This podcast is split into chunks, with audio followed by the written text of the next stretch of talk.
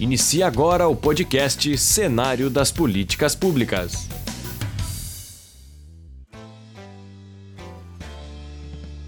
Esse podcast faz parte da série Cenários das Políticas Públicas, uma realização dos acadêmicos de jornalismo na disciplina de Políticas Públicas em Comunicação, da Universidade Federal de Santa Maria, com orientação da professora Cláudia Herta de Moraes, no primeiro semestre de 2020.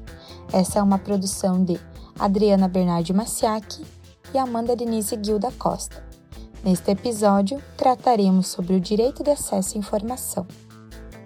De acordo com o artigo 5 inciso 33 da Constituição Federal de 1988, abre aspas, todos têm direito a receber dos órgãos públicos informações de seu interesse particular, ou do interesse coletivo ou geral, que serão prestadas no prazo da lei, sob pena de responsabilidade, ressalvadas aquelas cujo sigilo seja imprescindível à segurança da sociedade e do Estado. Fecha aspas. Sendo assim, todos temos como direito acesso à informação, com restrição a situações que apresentem risco a defesa e soberania nacionais, condução de negociações ou relações internacionais do país, vida, segurança ou saúde da população, estabilidade financeira, econômica ou monetária do país, bem como devem respeitar a intimidade, a vida privada, a honra e a imagem das pessoas, além das liberdades e garantias individuais. Para entender um pouco sobre a Lei do Direito de Acesso à Informação, é importante compreender como ela surgiu.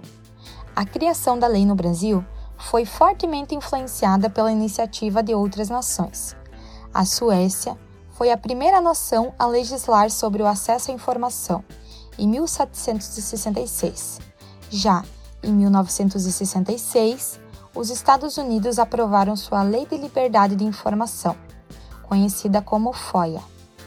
Na América Latina, em 1888, a Colômbia foi pioneira ao estabelecer um código que proporcionou acesso a documentos do governo.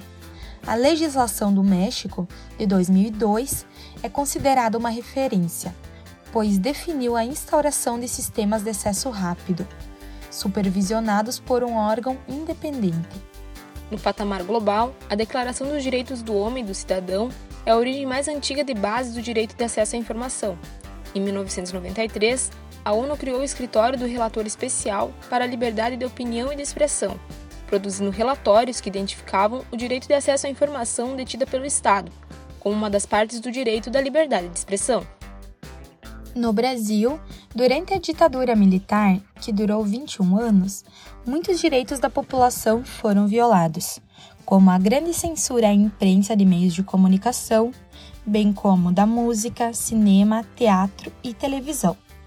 Após anos de restrições aos direitos fundamentais, a Assembleia Nacional Constituinte incluiu acesso à informação como um direito fundamental a todos os cidadãos. Nesse quesito, é importante lembrar que a Constituição Federal de 1988 foi o primeiro aparato no Brasil que garantiu o cumprimento do direito à informação. Este foi um passo importante para o processo de redemocratização brasileira, após 21 anos de regime autoritário. A importância do direito de acesso à informação está diretamente relacionada com a importância da própria democracia, pois além de inseridos em um regime democrático, existem outras formas de participação do governo brasileiro. Uma dessas maneiras é através de monitoramento das decisões dos políticos que a população elege. Uma população bem informada conhece e acessa outros direitos essenciais. Já recentemente, em 30 de abril, o STF, Supremo Tribunal Federal, derrubou as restrições à Lei de Acesso à Informação, prevista em uma medida provisória editada pelo presidente Jair Bolsonaro. A medida provisória, editada em março pelo presidente, previa a suspensão dos prazos de resposta e a necessidade de reiteração de pedidos durante a pandemia do novo coronavírus. Ao analisar o pedido de suspensão solicitado pelo partido Rede Sustentabilidade, o relator Alexandre de Moraes atendeu o pedido da rede.